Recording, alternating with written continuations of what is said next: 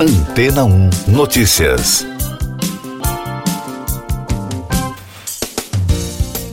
Bom dia!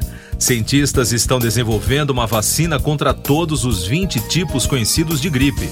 O trabalho pode se tornar uma alternativa aos imunizantes que precisam ser atualizados anualmente para dar conta das constantes mutações do vírus da influenza.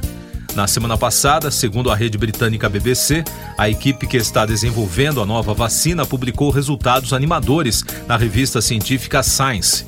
Em testes com animais, a vacina levou à produção de altos níveis de anticorpos. O imunizante usa a tecnologia de RNA mensageiro usada em vacinas aprovadas contra a Covid-19. De acordo com a reportagem, os antígenos que o imunizante contém podem ensinar o sistema imunológico a combater o patógeno e qualquer nova cepa que possa se espalhar e se tornar uma pandemia. Esses antígenos anunciados incluem cópias em níveis seguros de pedaços de todos os 20 subtipos conhecidos do vírus influenza A e B Scott Hansen, um dos autores do trabalho da Universidade da Pensilvânia, nos Estados Unidos, afirmou que a ideia é ter uma vacina que dê às pessoas um nível básico de memória imunológica contra diversas cepas de gripe. Se tudo sair como previsto, no futuro haverá muito menos infecções e mortes quando ocorrer a próxima pandemia de gripe. Mais destaques das agências no podcast Antena 1 Notícias. Milhares de pessoas marcharam com o presidente mexicano Andrés Manuel López Obrador no centro da capital do país em apoio ao chefe de Estado. O gesto da população teve como foco as eleições de 2024. Os apoiadores compareceram com vários adereços, bandas marciais e até brinquedos de pelúcia lotando a avenida de La Reforma, na cidade do México. Os protestos contra as restrições pela Covid na China se espalharam no fim de semana, logo após um incêndio que matou 10 pessoas num bloco de apartamentos em Urumqi, capital da região de Xinjiang Uigur. Milhares de manifestantes foram às ruas de Xangai para lembrar as vítimas e protestar contra as proibições. Alguns dos participantes pediram a renúncia do presidente Xi Jinping.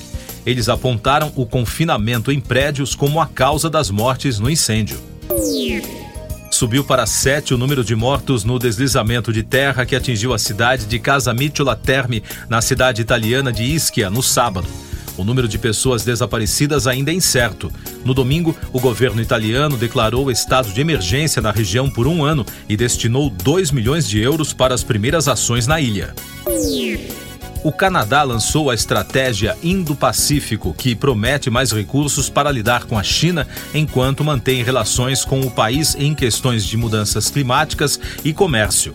O documento descreve os gastos de 1 bilhão e 700 milhões de dólares, inclusive para aumentar a presença militar do Canadá e a segurança cibernética na região, que inclui 40 países, mas o foco principal está voltado para o governo chinês. O presidente turco Tayyip Erdogan disse que um processo de construção de relações com o Egito começará com uma reunião de ministros dos dois países e que as negociações se desenvolverão a partir daí. Após anos de desentendimentos entre as nações, Erdogan apertou a mão do presidente do Egito, Abdel Fattah al-Sisi, no Catar na semana passada.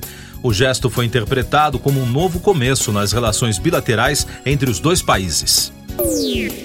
Eu sou João Carlos Santana e você está ouvindo o podcast Antena 1 Notícias, agora com os destaques das rádios pelo mundo, começando por Londres, com duas notícias da rede BBC. Irene Cara, cantora que deu voz aos hits dos filmes Fama e Flashdance, morreu aos 63 anos na sexta-feira no estado da Flórida, nos Estados Unidos. A notícia foi confirmada no sábado pela assessora da intérprete no Twitter.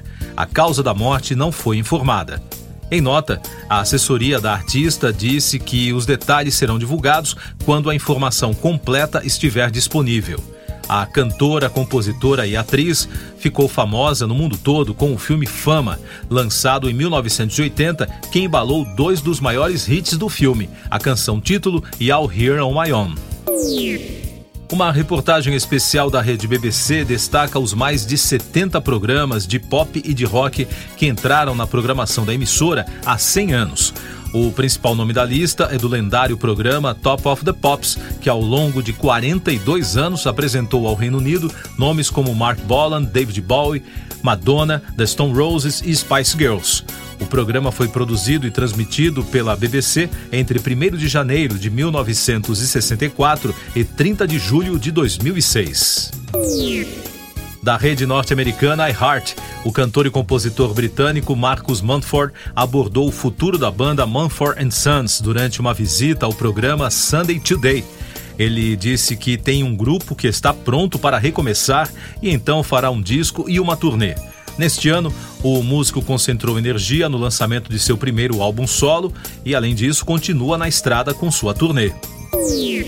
E da Fox News Digital, Lady Anne Glenconner, amiga de longa data da Rainha Elizabeth II e da irmã da rainha, Princesa Margaret, criticou a série The Crown da Netflix. Ela disse no podcast Woman's Hour da BBC que o programa é fantasia completa. Glenn Connor, de 90 anos, também chamou a atenção para a paixão por The Crown, principalmente nos norte-americanos. Siga nossos podcasts em antena1.com.br. Este foi o resumo das notícias que foram ao ar hoje na Antena 1.